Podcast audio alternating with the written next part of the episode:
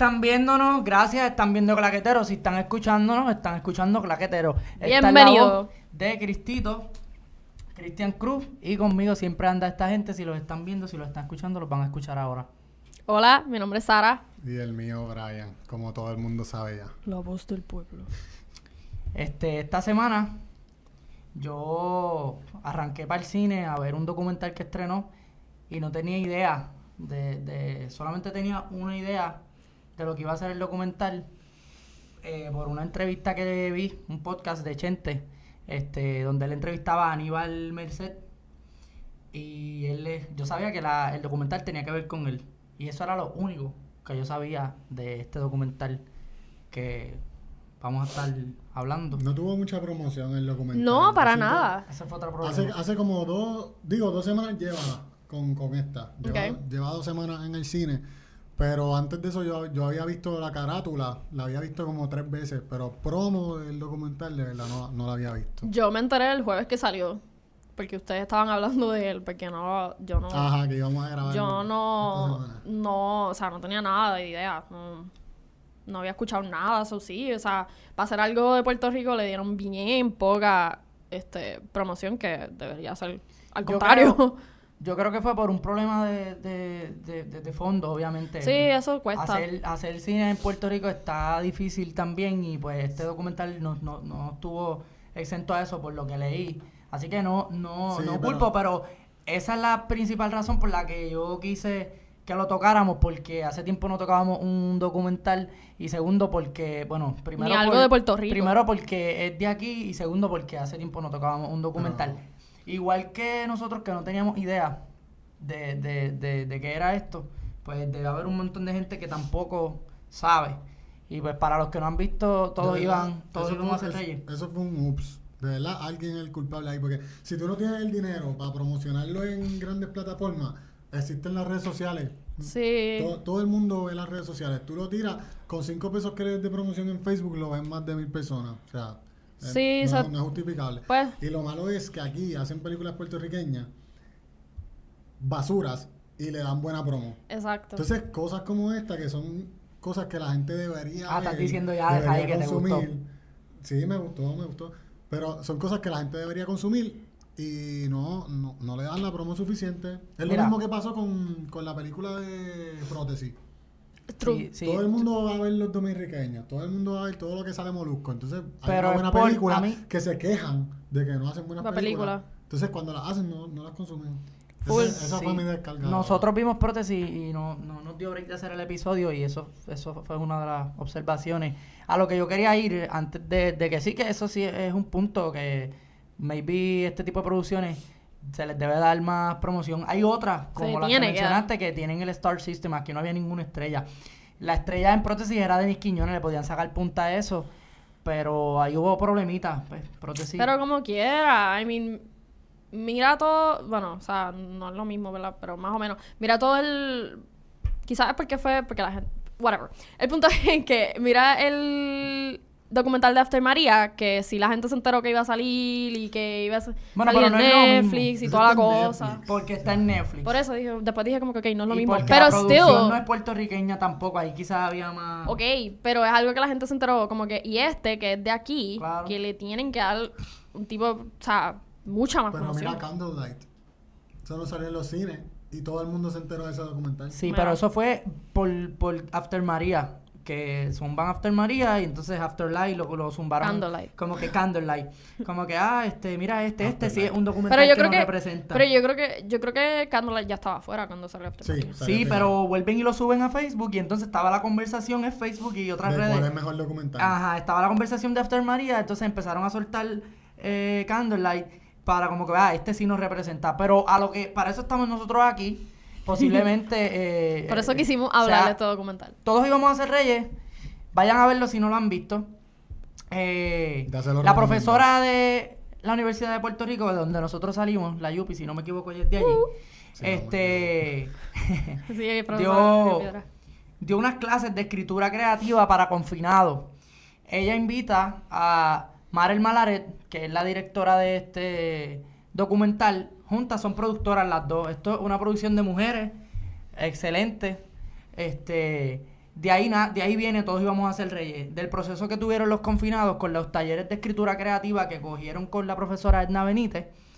Y eh, pues Ma- Marel, Ma- Marel Malaret, es su, su nombre este, Parece como un pequeño trabalengua. Pero brutal. eh, eh, este, el documental me gustó mucho. Y a lo que, a lo que iba. De eso se trata. El proceso está documentado. Marel documenta, Edna Benítez era la profesora. Y eso es lo que vemos aquí. Yo estaba hablando ahorita que, que yo fui para el cine y no tenía idea nada más que pues esto tiene que ver un poco con la prisión y con y con que aquí está Aníbal. Aníbal tiene un libro que se llama eh, Detrás de las rejas, algo así, entre Desde rejas, desde desde adentro. adentro. Entonces, Pero. yo lo escuché. No, no, no. Era. Desde adentro Sí. el, el No, desde adentro es el que recopilaron. pero el libro también. Escúchame, que desde adentro es el que hay muchas, muchas, las muchas historias de muchos de ellos. Pero el Pero- de él solo es reflexiones tras las rejas, algo sí, así. Sí, sí, sí, ese Sí. mismo. Pues iba bien, ¿viste? Sí, sí. Está Aníbal, yo sabía que, yo pensé que era un poquito rompí. más personal la vida de Aníbal, pero me encontré algo mejor. Estamos viendo eh, los confinados abriéndose, Siete confinados, para ser siete específico. confinados, y para ser más específico, este, que se llamaban, Wow, se sentía mucho más. bueno, además de Aníbal bastante. Santana Merced, ahorita dije Aníbal Merced, pero este, ese es su segundo apellido, es Santana Merced. Estaba José Armando Torres, Luis Serrano, Emanuel Torres, Joel García y José Delgado Dones. Y Sí. Juan Velázquez. Este, Sí, es que, o sea, ella hizo estos primeros talleres con los confinados y luego fue que se empezó a hacer el documental. Y cuando empezaron a hacer el documental, ya habían dos que habían salido de la cárcel. So, ellos hacen una entrevista afuera y entonces los otros dentro y se ve la dinámica así. Que esto es un proyecto que empezó en 2011, cuando empezó ese seminario de, de literatura y de guiones. Este, y pues obviamente se extendió. La idea del documental vino después de que se hizo el seminario, pero son un par de añitos, por lo menos seis años de, de producción. Sí, full. eh, Y es que, I mean, solamente para conseguir los, los permisos para grabar dentro de una cárcel Sí, gra- grabaron en el complejo correccional de Bayamón. en el- y en Guayama. Este, yo tengo entendido que en Guayama también. Sí, porque en. Guayama Porque es que ella leí que empezó fue en a Bayamón, pero Guayama también sí. Sí, sí, porque yo creo que ahí fue que empezaron a como que dar los talleres en Guayama. Fue eso básicamente. Los, los confinados cogen los talleres con Edna Benítez, luego Marel Malaret, este, con esas historias que los presos escribieron, reúne a cuatro directores que fue mi gran sorpresa eh, cuando Cuatro de ellos. cuando fui a tres directores hombres, una mujer. Son De... sí para los cortos que vemos. Ah, ajá, los cortos ya. ya. Este, yo no sabía que eso fue una sorpresa que me llevé cuando entré a la sala. Sí, eso estuvo cool. Que está Ari Maniel, está Álvaro Aponte, Centeno, que son dos de mis favoritos. Y está con ellos también. La, hay una, hay una muchacha. Porque ellos, porque ellos escribieron, prima- eh, primero les dieron el taller de literatura y cuando vieron que fue un éxito les trajeron uno de ellos de guiones. So ellos pudieron coger esas historias que habían escrito de literatura y convertirlas a guiones. Y cogieron cuatro de esos Sí. guiones y los hicieron, hicieron los cortos. Hicieron So- cortometrajes. Eso fue bien interesante dentro. O sea, dentro del documental Sí. está la historia de ellos, pero cada uno en su guion hace como una, una historia del por qué o cuál fue su primer paso a, a- a lo, a lo que lo llevó a estar en la Al bajo mundo. Y eh, para mí fue sumamente interesante porque empieza como cualquier documental y de repente te tiran un cortometraje Sí. ahí, pa, en Y- el medio, y- te tiran el título y ahí estamos viendo lo que escribió esa persona que estaba hablando. Sí, full. Y me gusta porque, como exacto, como tiene que ver con la vida de ellos, el, el mis- te ponen el corto y aunque uno pensaría, oh, eso es random, como que de momento estás viendo un documental y te tiran un corto. Pero el corto te va narrando también de lo que ellos, más o menos de lo que ellos están hablando y te, te narra algo que él no te contó en la entrevista, o estás viendo otro lado de esa persona y no se siente random porque se sienten como un, como un, como que todo está entrelazado, bueno, Es todo la está, misma historia. pero como que está bien, no sé, de la manera, no sé si la manera que lo editaron o qué, pero se ve todo bien smooth, como que todo corre bien smooth. Plus, estás viendo cortometrajes puertorriqueños escritos escritos por ellos que tuvieron el auge, o sea, se sacaron, o sea, la gente los está viendo y, y dirigido por, por directores Sí, conocidos de aquí. yo mencioné los más populares, que son Álvaro y Arimaniel, Ujú. porque pues ellos llevaron este largometrajes al cine. No sé si David Moscoso, que es el otro, y Alba Gómez, que es la, la, la señora, este también han llevado, quizás me equivoco porque no hice ese research, pero esos son los cuatro directores que vemos, son directores de cortometraje que están dentro de este gran documental y ahí estamos viendo un poco, mientras los presos ya nos narraron cuál fue su crimen o qué sé yo, pues lo estamos viendo ahí. Y eso es un estilo bien chévere de, de documental, súper entretenido y digerible. Sí, te, dinámico. Te lleva de la mano. No es solo entrevista. Y apela, apela a al lado emocional de uno. Claro, sí. Pues uno, uno obviamente, por lo menos yo, o sea, no me identifico porque son casos, o sea, son casos Fuerte. fuertes los, los- los de los siete confinados, no, no uno. son todos. Todos los casos son fuertecitos. Este, y yo no me identifico porque obviamente yo no he hecho ninguna de las cosas que ellos hicieron para estar ahí. Pero lle- llega un momento en el que tú dices, coño, esta persona cambió ahí adentro. La- las cosas que van diciendo, cuando, cuando ellos se les, se aguan los ojos diciendo... Porque son, como tú dijiste, momentos en el que ellos... la- yo creo que los cuatro fueron momentos en donde... Ah, ok, cometieron su primer crimen o su primer... Son cosas que pasaron en la vida real de sus vidas y estás viendo eso, no te lo están contando, pero tú sabes que son ellos y estás viendo ese, como ese glimpse en el pasado de ellos y es como bien íntimo eso. Eso te da como, como ese ese otro punto de vista y tú dices, wow, te verdad estás metido en la historia de, Sí. de esta persona. Porque lo que cuenta. La motivación de la directora decía este en un artículo que leí como que el encuentro, la motivación para hacer este documental de por lo menos Marel Malaret eh, fue el encuentro con ese frágil instante de humanidad donde todos nos podemos relacionar. Y de verdad que tú como que ves otra cara del confinado, ves eh, ese punto donde como Brian dijo, como que ellos cambian y te lleva a preguntarte como que cuánto rehabilita la cárcel fue fue fue una de las Sí. cosas que yo rápido me pregunté porque hay gente que maybe nunca la rehabilita, hay otros que sí. Sí, te, te presenta esta cuestión de, ¿puede una persona que ha cometido estos crímenes de esta gran escala, eh, puede rehabilitarse, puede cambiar, puede darse, no sé, tener un momento de luz, Hay no que sé. tener en cuenta también la cantidad de tiempo que llevan en la cárcel. Porque, por ejemplo, hay, hay, hay personajes, personajes no, no son personajes, son gente que, que, tu- que está en la cárcel, o sea, de verdad. Vida- Pero hay, hay casos, hay casos que son tan, son tan extendidos, hay ta- tan tanto tiempo en la cárcel desde que son, desde que tienen 17 años. Sí, como Porque Por ejemplo, la mayoría de ellos, de ellos siete, entraron a los 17 años. José Delgado. Bones, que fue para el caso que a mí más me impactó, él entró a los 17 y murió en la cárcel. ¿Entiendes? Pero no debemos tirar spoiler, no tira spoiler porque... es bueno ¡Olvídate! que- Pero dale, sigue, pero no... La no. cosa es que yo siento, si esa persona hubiese salido, ¿de verdad hubiese seguido matando gente por ahí? En un punto A muy sí, pero a otra no.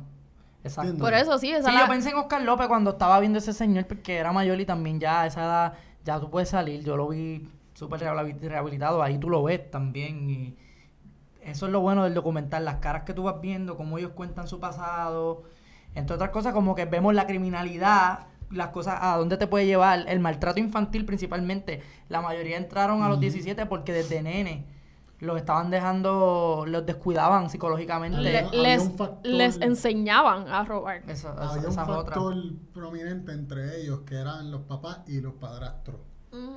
Me fijé en eso. Muchos, muchos de ellos entraron por cosas que o le obligaban a hacer los padrastros o los papás, o miraban al padrastro o papá haciendo las cosas y entonces hacían la... Sí, una, una, ni- una niñez fuerte y eh, traumante, Yo me pregunto, eh, estamos bien serios, pero está, está interesante Es que porque te- el el- documental sí. está... Este te documental toca es todo serio. esto, tú sabes. Un chamaquito que está apuntado para empezar, está en la calle jodiendo, tú, y que maybe tú sabes, maybe tú lo puedes llevar y le puedes dar... O tú crees que el chamaquito lo va a ver y va a decir, ya, en verdad, esa gente... Y va a cambiar su punto de vista de la calle, o, o tú crees que no, que va a seguir como que en el guille de titerito y eso. No sé. Yo siento que eso depende mucho de la persona. Digo, en el documental lo vimos también. Y, o sea, cuando una persona está decidida, tú, pon- ponte que tú caes en la cárcel, pa. Ah. ¿Por qué me metieron preso? ¿Qué sé? ¿Por qué quieres que te metan preso? ¿Porque mataste No, a alguien? ¿Porque robaste? Porque robé. ¿Qué me robé? tú no tienes cara de, de que roba. Que robé, cabrón. No sé, se robó unos AirPods. Qué porquería, dale, sigue. Tú preguntaste. Tengo yo, dale, dale. Tú Le preguntaste. robó los panties a la abuela. Eh, ¿A dónde iba? mejor. No a la abuela, a la vecina, dale. Ahora te va a interesar. Nada, ¿Usado o limpio? le robó los panties. Wow, esa Ya, es otra ya. pregunta. Dale, sigue, cabrón. Le, ro- le roba los panties a la vecina. Vamos a poner usado. La vecina, pues obviamente, eso es un tema bien fuerte ahora mismo en Puerto Rico. So, la vecina lo, lo denuncia. Y en el caso que no pasa mucho, pero en este caso va a pasar, el policía lo arresta. Tú fuiste a la cárcel por eso. Tú, después digo, y vamos a suponer que tú sabes más o menos cómo brega la cárcel adentro tú aprenderías que llegaste a la cárcel, pa, estuviste tres noches en la cárcel. La primera vez tuya en, en una cárcel. Y te sacan por falta de evidencia. ¿Tú lo volverías a hacer o, o no lo harías de nuevo? Depende de mi experiencia en la cárcel, obviamente. Como que... Vamos Pero a suponer que un tipo bien fuerte así.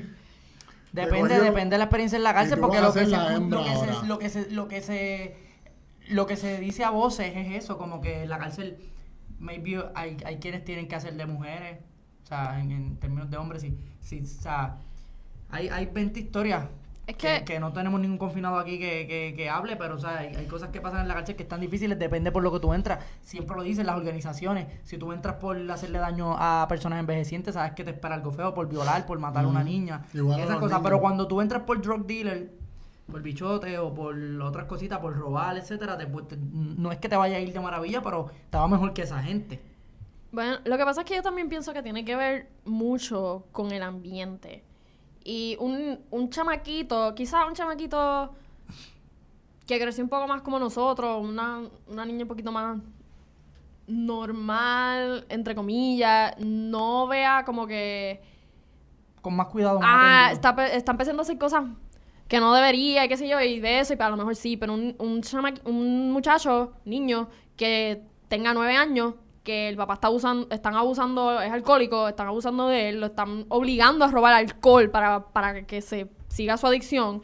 Ver el documental y quizás diga como que, eh, diablo, qué sé yo, pero si su ambiente no, No cambia. no cambia, si sigue igual, no, no le, yo pienso que no le va a hacer mucha, mucha diferencia al documental. Imagínate tú, de chiquito, que te gusta comerte una paleta todos los días antes de... Exacto, yo creo que no es lo mismo. La pregunta era si este documental puede ser una pieza transformadora para quien esté en malos pasos. ¿Tú piensas que no? Porque Ve- como yo, quiera- pienso, yo Yo digo pienso que que, no que también. depende de su ambiente y, su, y sus circunstancias.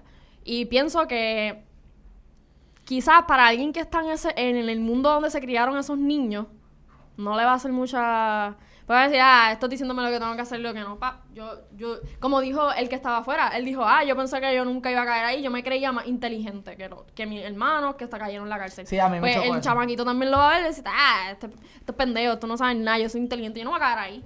Y ya. Pero no es lo No. mismo como lo ves ahí en la película. So, yo pienso que sí. Yo pienso que, que, que- Y que, anyway, siempre hay. Como que nada es total y total. Va a haber quienes sí le funciona, le va, le va a abrir un poco la mente si tenían piensos de en algún momento de, de- de hacer fechoría. Y va a haber otros que maybe, pero igual en algún punto van a cambiar. Porque eso te eso está, está bien chévere. Tienen que verlo para que puedan también tener esa que idea. no y lo de- eh, pero lo deberían dar en la escuela. Está mejor. El- el- este documental está mejor que, que, que muchas de las charlas que llevan a las escuelas superiores, Eso colegios, que son antidroga y anti... Eso sí, porque ahí está- Esto es un verdadero documental. Pero es que de verdad yo, no- yo digo que no cambian, Cristian. Por más, por más que quieran. O sea, la gente, hasta que, hasta que no los pones en una posición que es entre la espada y la pared, la gente no. O sea, sigue, sigue en el mismo lado, ¿entiendes? Algo tiene que pasar para que la persona aprenda. Y no va a ser por un documental. La persona que está en malos pasos, está en malos pasos y no va a decir, ah, diablo, ese cayó en la cárcel, pues yo voy a dejar de hacer esto. Claro, eso, eso es verdad. Una de las cosas. Mientras se está ganando un dinero es una- haciéndolo. eso es una de las cosas que más, me, que más me tocó del documental. Hay una parte que va corte, corte, corte, corte, corte. De los siete, la razón por la que están ahí es dinero. Ma- Sí. sí, lo material. Todos dicen, ah, porque tú esto, dinero, dinero, dinero, dinero, dinero. Sí, es una Si parte tú bien ves, si tú necesitas el dinero y tú ves que tú estás haciendo dinero, tú no vas a parar de, de robar o de vender lo que estés vendiendo porque viste un documental. Sí, porque para cine. ellos, para ellos es su, es su manera de sobrevivir. Probablemente pagaron la taquilla del cine con lo que vendieron en droga. Bueno, Es la verdad. es que, pero como quiera, es una pieza que transforma como la idea de la profesora de llevarle esos talleres de escritura a esos confinados. Ya vimos cómo los ayudó. Algunos de ellos no saben escribir ni leer, aprendieron y la, cómo lo, o sea, con la escritura tú escapas. ¿Me entiendes? Sí, lo que pasa es Por que los talleres estaban haciendo algo eh, eh, ya ellos. A pesar ya estaban en la cárcel, so ya también lo- se, se encontraban en esta en este punto donde decían, ya yo voy a estar el resto de mi vida en esta cárcel, metido probablemente. Y están haciendo proactivo algo, están expresándose y ahí están viendo que le está funcionando. Pero ver el documental, Bueno, es que Ay, yo, yo como no estoy que- hablando solamente de... de- es, la- es todas las experiencias que recoge y lo que te lleva, porque como toda pieza artística eh, hace cambios en la sociedad y, y- y eso es lo que dije ahorita, como que lo va a hacer, habrá chamaquitos que no, pero hay que sí, y ya para mí es bien fuerte en eso y, y- y puede ayudar porque yo pienso que aunque todavía hay este criminalidad, a este abuso infantil, etcétera, depende en qué punto esté el chamaquito cuando lo vea, va, va a llevarse algo y, y- y, o sea, yo, lo- yo como maestro de escuela, etcétera, lo pondría, se lo deberían poner, Sí, pero desde en elemental, quinto para arriba, ¿entiendes? Pero estás cambiando tu respuesta. Pues tú lo que preguntaste fue si el documental te cambiaría. O sea, Exacto. Te, te sacaría de ese paso, ¿entiendes? No estás diciendo que el, que documental te sacaría. Estás diciendo, ya tú estás asumiendo la posición de alguien que está adentro. Ah, si me ponen un taller y puedo hacer algo con lo que yo pueda sustituir después, pues entonces sí. no, no, cambié. no, no. Ah, bueno. Eso es lo que estás diciendo tú. Es que para ambos, no importa si ya tú estás haciendo fechoría o no, el documental te va a dar un punto, es bastante amplio con eso. Y quizá haya hay otro, pero este es de nuestra realidad. Puertorriqueña y, y que, que aquí hay dinero, pan. Y ahí lo van a ver. O Un chamaquito, ah, si estoy haciendo fechoría, puede decir, diatre, mira dónde, esto es lo que puede pasar con mi vida. Sí, y decir, de "Ah, momento mira el, el bolsillo, tiene 40, 50 pesos, eh". puede comprarse algo de comer y de, ay, esto, eh, no sé. Pero eso es debatible porque hay que Todo ver otra charla más, otra charla más. eh. Es debatible porque en- es debatible porque hay un punto, o sea, depende en qué punto esté el espectador. Si ya cometió delito, quizá le choca más que a uno que no. ¿Entiendes? Usted, desde nuestro punto, pues. Pero aún así. si Yo- nunca pensé. Tengo que porque- diferir por completo. Si ya tú cometiste un delito, si ya tú cometiste un delito, a ti te va a chocar más que alguien que está pensando cometer un delito.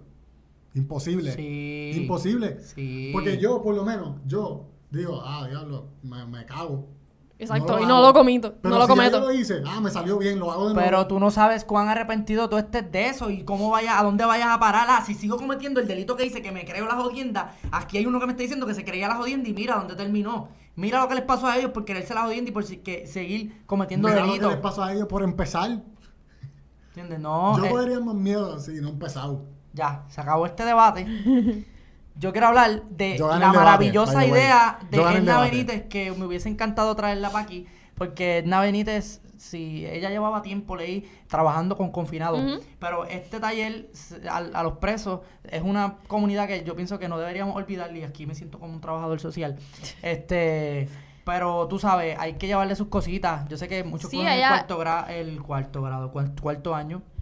Ella, ella creo que es la coordinadora del- de, una, de un programa de que, que le dicen al final que, que como que le lleva estudios a los confinados desde la UPR. Por eso. Entonces ella este, les llevó ese taller, a mí me pareció tremendo, ellos, el- porque la Está escritura, brutal. como dije ahorita, te hace escapar y es lo que quiero entrar. A mí, a mí me gusta escribir canciones y es de donde más me acerco ahí. Yo no sé, ya mismo pues empezar a escribir, este, tengo, tengo pues micro, pero un, un corto, un largo, tengo que disciplinarme para eso, pero eh, las experiencias, o sea, ¿qué experiencias ustedes han tenido que ustedes digan como que wow, porque las mías es con las canciones, como que yo me acuerdo cuando escribí una primera canción era bien difícil, como que no, no, no te convence y mucha gente que intenta escribir como que empiezan y no la terminan y dicen, ay, es que no me... Hasta que logras terminar esa primera y sigue. Y muchas de las cosas se te escapan ahí, ¿me entiendes? Como que tú lo ves y, te das cuenta que es, una terapia. Es que el arte, el arte es una terapia increíble, o sea, sí, la escritura full, y, pero el baile, los instrumentos, el canto, eh, pintura, eh, mosaico, no sé, el arte, la escultura, todo. eh, es una terapia brutal y uno... Nada, sigue. Un Uno- interno. Si escucharon algo, los que están oyendo No esto. escucharon nada, estaban escuchando Dale. a Sara porque están súper concentrados. me quitaste el Estamos hilo. hablando del arte. que cuando- Ah, el- que el arte, el arte tiene el poder increíble de, de transformarte, de, de, de darte como ese, ese outlet que necesitan para... Yo recuerdo que, o sea, estoy hablando de hace un par de añitos, yo estaba en la high y todo. Es más, yo creo que antes de la high, yo creo que estaba en intermedia. Yo, cuando me, yo, cuando me molestaba, que no era muy seguido, este, me ponía a escribir lo que me pasó en el día. Y ya. Sí, me yo- calmaba I mean, yo bailé por 13 años, desde los 5 años.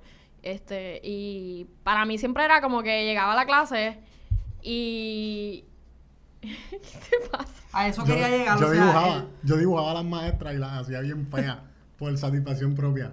Y- Ese era tu outlet. No, literal, me calmaba mucho. Este, pero que llegar a la clase era como que, ok, relax. arrugas y más cosas. Como que, este, mucha gente pues ve el ballet como algo aburrido, pero para mí era como que, ok, pues llegué, este es el momento relax que tengo, me voy a calmar, el estrés del día, el estrés de las asignaciones, tengo examen, tengo bla, bla, bla, este, peleé con una amiga, no sé. Sí, acabo de imaginarte tú chiquita, como que peleaste en la escuela y lloraste, y de momento fue como que, Sara, vamos, te buscaban y era como que vas para tu clase de ballet y tú llegabas al salón, soltabas las cositas, te ponías el tutú, es como, tu- es como ¿verdad? Yo no tengo mucha idea, pero No. me imaginé la musiquita suave, no tutú, porque Se llama leotardo. Leotardo. leotardo. Y, y, y le imaginé, tú sabes, rápido. Que la, Ya, la- ya le estaba poniendo el tutú. pero el mío es Sí, ese, es es, la como teta, mi, el mi la cercanía, mi cercanía, no, el tutú es, es Sí, pero la- tú el tutú. No, el tutú dice aquí abajo. Ok, Mentira. crítico. Y le puedes Ok. dar para atrás este video para que vean, porque Sara tiene un, en Birds of Prey dijo que me gustaba por el, porque estaba empanteada ahora que las tetas. Yo no soy un acosador, Sara. Yo no Ni- estoy diciendo que eres un enfermo, No soy un acosador. enfermo sexual. Ay, Ah, Dios mío. Ya, este, eso, el mío es con la, con la escritura más cercano a las canciones, Sara el baile, tú Es dibujabas. increíble que estamos hablando de acusadores ah, y en un tema de cárceles y cosas. Ok, Este, así somos, no vamos a hablar sí, este- solamente de una cosa. Y en verdad desde chiquita también la actuación, como que yo me acuerdo tener como que 7, 8 años y el- mi primo actuaba eh, cuando era más joven y lo veía a él eh, pues practicando para este lo que se hacía en high school, este En oratoria, oratoria, Ah, oratoria. Oratoria y Eh, oratoria. El club de oratoria y lo veía practicando, él cogía clases de actuación fuera, son las obras, las piezas, y yo me quedaba, yo, me acuerdo que me quedaba así como, wow, qué brutal, y este, eh, me acuerdo una- un ensayo que él tuvo cuando él cogió pantomima en la UPI, y como que él estaba, tenía un, un compañero y como que estaban practicando los movimientos y qué sé yo, yo me acuerdo que mi, tía me estaba cuidando ese día y como que yo estaba ahí sentada viéndolos a ellos moverse, como que aprenderse la rutina y qué sé yo, y yo me la aprendí porque yo bailaba, so, se me hacía bastante fácil. Y no sé, siempre, siempre el arte ha estado envuelto en mi vida de alguna manera Qué u otra. cosa cabrona, como eso evitó que Sara cayera en la cárcel, mano. En las drogas. Lo que, a ti que tú cayeras en las drogas. Este, Dibujar a las fíjate, no, no evitó. evito que cayeras porque has caído en las drogas. No, mentira. Yo no consumo drogas. Deberías ponerte a dibujar de nuevo. No, este, no, eh, qué bueno, porque los que han tenido una oportunidad cercana, o sea, de desarrollarse en el arte o en los deportes, por ejemplo, nuestro productor, yo no sé, usted- este, yo sé, Massa hacía deporte, tú que lo conoces antes de Sí, hacía, hacía todo. lo Pero que- arte no, ¿verdad? Él se metió en las cosas de actuación y eso después, ¿verdad? En la uni. Bueno, bailábamos, eso es arte. Ah, ¿verdad? Ustedes bailaban. Ajá. Ve, ve, aquí, bailaban. nosotros Nosotros, somos nosotros éramos tipo. Ustedes bailaban en el talent show, todo, en el talent show. show. Artistazos y todo. Este, Ellos bailaban, este, bomba y plena, ¿verdad? Era. Sí, bomba y plena. Hacho, deberían. Yo quiero ver un episodio de Right True que Me- sea como que vestidos con esa ropita y bailando aquí así. Llega- llegamos, ¿Verdad que sí? llegamos- No un episodio, un- Llegamos segundo. Un año. Este, volviendo a la profesora que se inventó esa maravillosa idea, yo me fui en un viaje como que, que otras cosas se pueden hacer con los presos. Y así mismo como yo siento que hubo ese interés de presos en, en confinados, para que no se molesten, este con el interés de escribir y, y- porque yo, yo pensaría que los presos de momento uno piensa como que ay, hay un chorro de puta y si yo voy para allá con este taller, ¿quién se va a interesar, verdad? Pero ya vemos que no y que, y que toca a gente Y de que yo- Siempre edades. siempre hay gente que quiere aprender. Es- exacto. Siempre hay gente. Sí, pero que, que, Pues- que un, la, puede estar la idea de que a ellos no les va a importar. Ellos mismos lo dijeron que al principio ellos decían, ah, yo escribiendo. ¿Tú crees que Y terminaron. Y terminaron Exacto. Publicado en libros. eso es So, bien chulito? Que ellos pensaban como que diablo, yo escritor y les costaba creérselo y, y- y pudieron verse que hasta en el cine llegaron. Full, Pero- por eso, por eso digo, el arte Llegaron tiene. primero el- que yo al cine. Exacto. Llegaron primero que yo. Que todos nosotros. Digo, ya- se jodieron porque fueron un par de años, pero. pero Este-. Ustedes, ustedes piensan como que piensen en su mente alguna idea de otra cosa que ustedes puedan hacer, porque a mí se me ocurrió como que si yo pudiera inventarme algo similar a lo que hizo la profesora, pero estoy leyendo, yo lo escribí. y no sé si ustedes me dirán, dale. pero yo Zumba. pensé, porque en esto quizás hay interés, o sea, en esto quizás los presos tengan interés. Zumba. coger confinados que estén interesados en hacer pornografía, o sea, que uno lo firma, lo puede subir a Pornhub o llevarlo a otro lado y con eso pagar, da dinero para pagar, pero no sé hasta qué punto les permitan, ¿me entiendes? Ideas de negocio con confinados, si tienen alguna.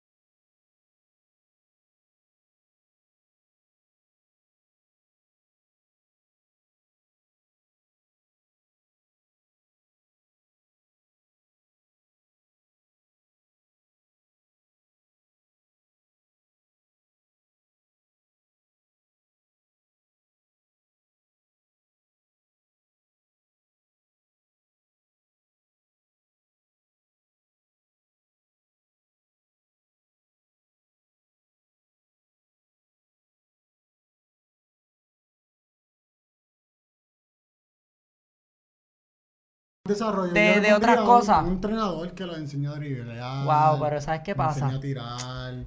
No sé si se fijaron en este documental. Estaban jugando baloncesto. Sí. Un un one on one. Y no metieron un tiro en toda la toma. Claro, la idea es, porque No la idea, la tiro. idea es que ellos se puedan desarrollar y que se vayan de ahí. Y que salgan siendo mejores personas. Maybe jugando mejor baloncesto está cool. Ajá. Pero Sí, la pero- idea mía con el porno, por lo menos, pueden pagarse la fianza y son estrellas porno, maybe. Oh my god. Porque si generan dinero para, pueden ser estrellas porno, pero Bueno, y si te cogen el BCN. Juegas tan cabrón que te cogen el BCN. y pero porque tampoco vamos a convertir la cárcel en un hotel. Bueno, no es nada parecido a un hotel. Con, o sea, por lo menos en esa cárcel le que damos, está grabada. ¿sabes? En esa cárcel que está grabada no parecía nada un hotel. Y eso de que, ah, que si con aire acondicionado, yo no vi aire acondicionado ahí. No, los Y el tipo cuartos. dice, las comidas son bien malas. Y lo, lo- primero que los hice fue, cuartos, lo primero que el hice cuarto. cuando salí de la cárcel fue ir a comer fast food. Si a mí me van a llevar preso por robarme el Este- panty de la vecina, ¿por qué tú crees que lleven preso a Brian? Esa es una buena pregunta. Yo soy un tipo serio. Yo no creo que... Pero, ¿Qué tú crees? No, Sara iba a decir algo. No, a. No, que, los, está- que los cuartos no se, tampoco se veía como lo que tenían era rejas. O básicamente no tienen ni, si, si llovía fuerte con viento, si vamos al todo el Pero eso fue cuarto, esa cárcel, yo no sé, yo no me atrevo a opinar Claro, mucho porque hay que visitarlas bien En para la saber. tiene que haber aire. Hay otras que sí, y esa cárcel lo más seguro es en esa parte, pero no sabemos porque eso ahí, ahí, ahí dormían mucho, el cuarto que enseñan. I mean, Anuel salió gordo. no fue, no fue la típica celda de una litera y el inodoro que vemos en películas y No, que- porque esa, porque esa, esa cárcel que estaban no era de máxima seguridad, este, era, Yo creo que esa que estábamos viendo era la correccional de Bayamón. puede ser. Este, pero era mucho más relax, lo que le dicen ma- eh, medium security, o sea que no es Ahí Por- ponen a los viejitos. y a Ajá, los- los que, sí. Este, so, las que son celdas como que las dos camitas y el toilet y eso son más ya, creo, de, creo, la- lo De que, lo que he notado. Máxima son, seguridad. Ajá, son más de máxima seguridad, creo.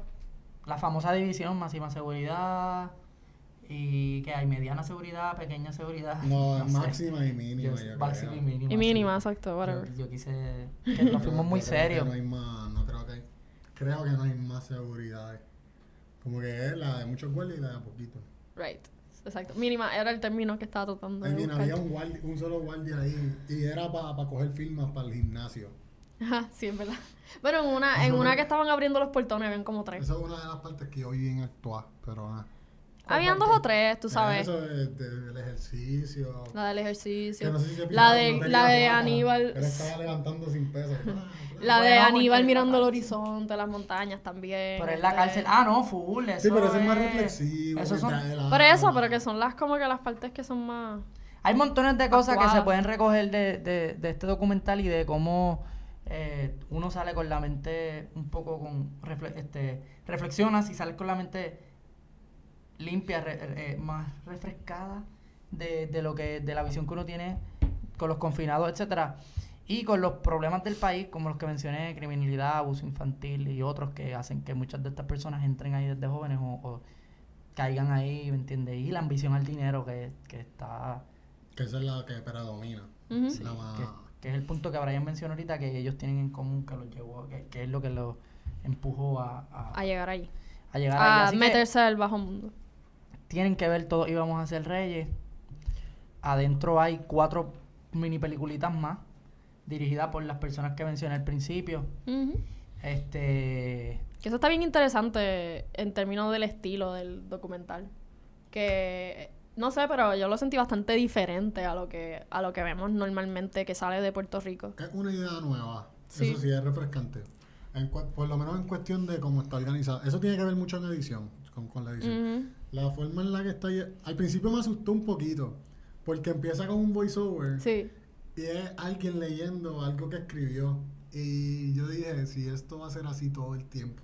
Sí, a mí, a mí me gustó el, con lo que empezó y la, el tiro que empezó me gustó mucho El tiro también. cool, poético, empezó poético. es- es un documental bastante pero el poético. voiceover se escuchaba bien fake. con una chiringa pero volando. después lo justifican. Porque algo sabes que está algo leyendo. Ujú. algo Y que, y que, Pues, ¿y por qué?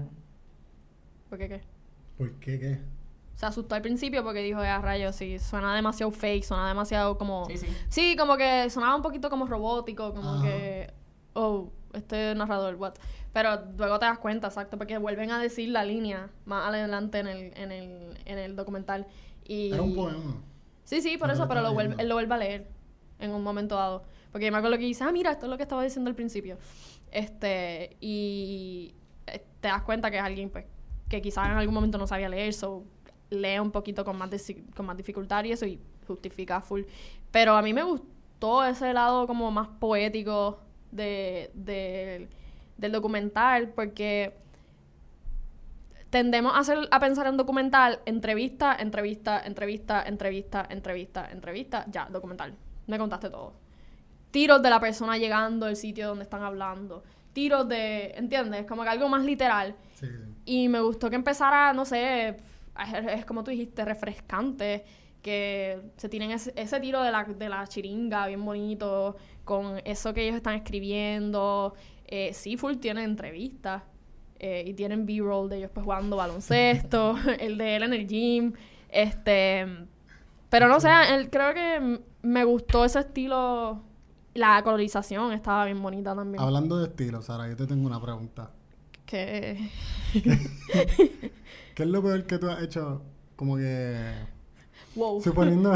wow. Ya aquí cerramos un poquito, porque el análisis al documental... Hablando de estilo. cerrado Espérate, no, pero no cerramos el hemos episodio, cerramos un poquito el tema del análisis al documental, Está porque bien. el análisis al documental no somos, pues, hay un punto que no podemos llegar, porque pues no tenemos como que, para no decir más disparate, este, con, con, con, con los confinados, etcétera, dijimos como que lo que teníamos, ¿me entiendes? Como que, Este, no sé si me entendieron o no. sí. ¿Qué, Sí. es lo que, ¿Qué es lo peor que ha hecho Sara? O sea, en cuestión de. A lo que voy. Vamos a suponer. Algo por lo que tú te hayas creído delincuente o. o En la que me la viví. porque dijiste, coño, diablo, si me cogen. Algo. ¿Qué ustedes creen? ¿Qué, alguna ustedes- qué- qué creen que es lo peor que yo he hecho?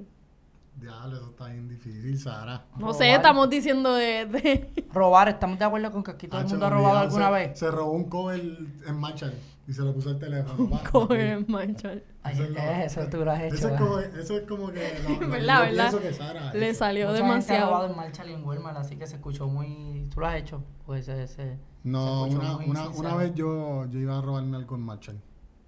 Pero me ¿Qué te asusté porque la persona que salió antes que yo Ah. le sonó. Y no era que se había robado, digo, pienso yo que no se había robado nada. Pero hay veces que simplemente. Sí, que le dejan el tag. bolsa Y, y Le dejan, pi, pi, pi, le dejan el tag ese Y literalmente Pero Yo- qué morón, te Yo- podías justificar que estaba dañada la maquinita y seguías caminando. Pero ella tenía bolsa y yo no tenía bolsa. Ah, o sea, no tenía cómo Ah, justificarlo. bueno, pues tú. Anyways, yo siento, eso, eso es como que una de las cosas. Y uno, una vez me sentí bien, como bien pandillero esto. Y fue con un gato. O sea, es que, es que mi mamá, un, alguien puso veneno y un gato apareció muerto en el. En el la Anda. boca Ah, maltrato animal también. Al- al- alguien, alguien lo envenenó. Entonces, después de esto Entonces mami me dijo, mami me dijo, ah, recoge ese gato y, y hay que botarlo. Y Bendito. realmente Y el gato Mami lo, puso, muerto. mami lo puso en una bolsa. Y a mí me tocó tirar la bolsa del zafacón. Y me sentí súper horrible. Y el gato ya estaba muerto. Sí, estaba muerto, pero es como que, como tirar un, Yo pensé un que, la, cadáver yo al pensé que lo habías envenenado tú. No, no. Eso me acuerda no, una- Me encantan los gatos. Yo me robé un hot dog de una tienda súper importante que me dio mucho miedo porque esa. Este tienda, siempre está hablando de hot dog y de... Y de qué sé yo. esa tienda yo dije, ya, si me cogen robándome ese hot dog aquí. Pero nada, fue como que medio robado y medio inocente porque en verdad se me olvidó pagarlo. Eso es bueno. Me, me acordé y todavía estaba ahí que podía virar a pagarlo y no lo hice. So, eso es lo más. So, sí lo, Quizá o sea, hay cosas. Lo robaste adrede. mm, Sí, porque pudiste haberlo pagado y no lo hiciste. Pues, oye, Wow. me arrepiento, me arrepiento. Tenemos un delincuente aquí. Yo no sé, yo era una nena buena. Yo me confesé en la catedral de Nueva York. Dale, sigue. Pero, Ah, yo te vi confesándote. Y andaban juntos, ¿no? Y se, y se, se hizo la cruz en la frente con el agua bendita y esas cosas. Este, no sé, Ya lo Sara, no me digas que tú no has hecho nada. Es imposible. supongo que lo más... No, Salimos de aquí a robar. Sí. Y le toca a Sara bajarse. no, un carajo. este, no, nunca robé, pero una vez estaba en, mm, bueno, mi tía me cuidaba mucho cuando yo era pequeña. eh, y estábamos los, los del vecindario por ahí caminando y yo no sé por qué uno de nosotros dijo diablo, vamos a meternos en casa de Tere. Y yo, yo era bien chiquita, yo tenía como seis, cinco o seis años.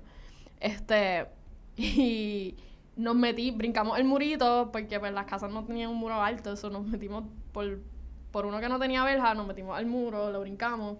Y yo no me acuerdo ni por qué nos, nos, nos metimos en la casa, pero brincamos, nos estábamos metiendo en la casa, en el patio, qué sé yo, y ella estaba adentro y nos cogió. Y como que, ah, nosotros no sabíamos que ella estaba ahí, so la vecina empezó con, ah, ¿qué ustedes hacen aquí? ¿Qué sé yo? Y salimos, todo ¿Cómo el se mundo, llama todo ese el- delito? Es todo el mundo- a la propiedad Ay, me- privada. ajá, ah, eso está más duro que robar. Fuerte. Ay, pero todo el mundo sale, pero la cosa es que todo el mundo, todo el mundo salió corriendo y la mayoría eran mayores que yo, so me dejaron atrás. y la vecina me cogió a mí. Y me llevó a casa de mi tía. Ella está temblando todavía. Sara, pero ya. Es que ya sabe que los papás lo están viendo y lo están Ellos confesando. saben de esto. Todavía se, Ellos saben de acuerda, todavía se acuerda y le. Zulma y- Mami, mami, oh, mami, mami está contando que Sí. una vez se llevó una agenda de Gamer sin darse cuenta. Le pasó como a mí. Pagó varios no. artículos Yo, hacho, yo con la agenda en la mano y no se dio Por cuenta. eso yo le Todo el mundo ha robado, yo creo. Pero fuera de, eso ah, que... porque ha robado. La invasión, a, la invasión a la privacidad yo también la hacía con mi hermano. So me cogieron y me sentí bien mal. Me- Pero yo tenía que cinco años. Nos metíamos en una llorando. casa que tenía un trampolín. Somos unos bobos. Ella se dio cuenta, bendito, porque ella me, me cargó y me llevó a casa de Titi, qué sé yo. todo el Pero, mundo ha robado algo. Hacho, pero los otros fueron unos puerquitos, me dejaron. En resumen es que si nosotros pues hubiésemos estado sin... Si nuestros padres no, no hubiesen sido responsables, pues quizá también hacíamos otras cosas y, Y la terminábamos... moraleja, la moraleja, está, esto está brutal. La moraleja es, si vas a robar, roba una cosa a la vez. Por ejemplo, él se robó un hot dog y no está en la cárcel. Yo Te intentaste robar algo. intenté robar algo, pero probablemente no me hubiesen metido a la cárcel porque iba a ser un cover. Era un cover, by the way. Nunca, nunca sepa, nun- nunca Zulma. sabremos. Lo que te hacen ahí agenda y es, exacto, cuando, cuando es poco es que lo devuelva. So roba, pero Poco. con- Roba, pero poco. O de uno en uno. Puedes robar mucho, pero te las llevas de uno en uno. Vas a Walmart tres veces a la semana y te llevas una sola cosa Sí, cada vez que vayas a Walmart. este... Y ojalá que- Nada, y Una si se roban calzoncillos, me los mandan que necesito. Y Los tenis. Estoy esperando cheque para ir a comprarme ropa. Tienes esos calzoncillos Desde calzoncillos, tenis, media. pinta- pintaditos. Mira, este, Chillo- tú dijiste que algo pasó, goma. tenías una noticia. Ah, importante, sí, importante. Que, o sea, la traigo porque estamos hablando de un, de un documental... este, De cine puertorriqueño. De cine puertorriqueño. Así que aprovecho para decir, el 6, el 6 de, de marzo, si no me equivoco, sí, 6 de marzo en HBO van a estrenar El Chata, que es una película puertorriqueña. Yo la vi, a mí me gustó mucho. Yo no la he visto. ¿Pero dónde la he visto? ¿En el cine? Sí, la vi en el cine cuando... A mí no me dio break. Pero la quería ver porque está Camila Monclova ahí que, y creo que Mariana también. Y ellas las dos me, anda- me dieron clase de actuación. Es- so es quería verla. es una de esas películas que no se les dio mm, el apoyo que, que se supone que se les diera, pero como quiera logró como que salir de aquí de Puerto Rico y a La, la gente que está viendo en Facebook, que yo veo mucha gente en mi Facebook dando share y like. de- un besito a todos y a todas. y de mi parte también. Sí, Don Cristito en las redes, eh, Claqueteros PR, Más Puerto Rico. a los Más que están Rico. escuchando también. Dale like, subscribe, comenten. Denle a la campanita para que te salga el notification cuando pongamos el link del episodio para que lo puedas ver en vivo. Desde que empezamos en vivo no se estuvieron subiendo todos los Los o sea, audios. todos los audios en formato podcast, pero ya están disponibles en todas las plataformas, Spotify, Google Podcast, Si Apple vas guiando, si vas a Apple mapear la casa, barrer. y escuchas el Esa es la mejor manera también de oírlo. Claro. Don Ah. Cristito, a ti. Brian, ¿cómo te pueden mí, conseguir a ti? Brian underscore Neff en Ya. Twitter y en Instagram. Y a mí como Sara un PR en Instagram y Sara underscore un PR en Twitter. Más Puerto Rico y apoyen el cine puertorriqueño. Antes de, antes, antes, por favor, Nene. vayan al cine y apoyen el documental, Sí. está muy bueno. Vayan. Sí. A mí me Dejen de ver a sorprendió. Molusco. Yo no sé. Vean cosas Pero, que... y, si el- y yo lo quiero traer aquí, Ok, estúpido. Yo le escribí ok. por Instagram porque Vean van a a traer Molusco, aquí. No, no. Vean a Molusco, Ya, pero, ya. por- pero, Pero, apoyen pero otras también cosas. está. Pe- No Pero lo oye, a mí me más. sorprendió que estuvo bastante llena la sala. Cuando yo, Yo fui. fui estaba vacía. Nos vamos. Es que yo la fui a las 7 de la noche. Sí, dale a la claqueta, que, está, que estás loco. Estoy esperando Dale. permiso de este porque es el momento bueno de Pero la está pelea. luego, ya, ya, nos vamos. Cabrón, nos vimos el de Facebook desde. No, nos vimos el de Facebook desde. No, nos vimos el de Facebook desde. No, nos vimos el de Facebook desde.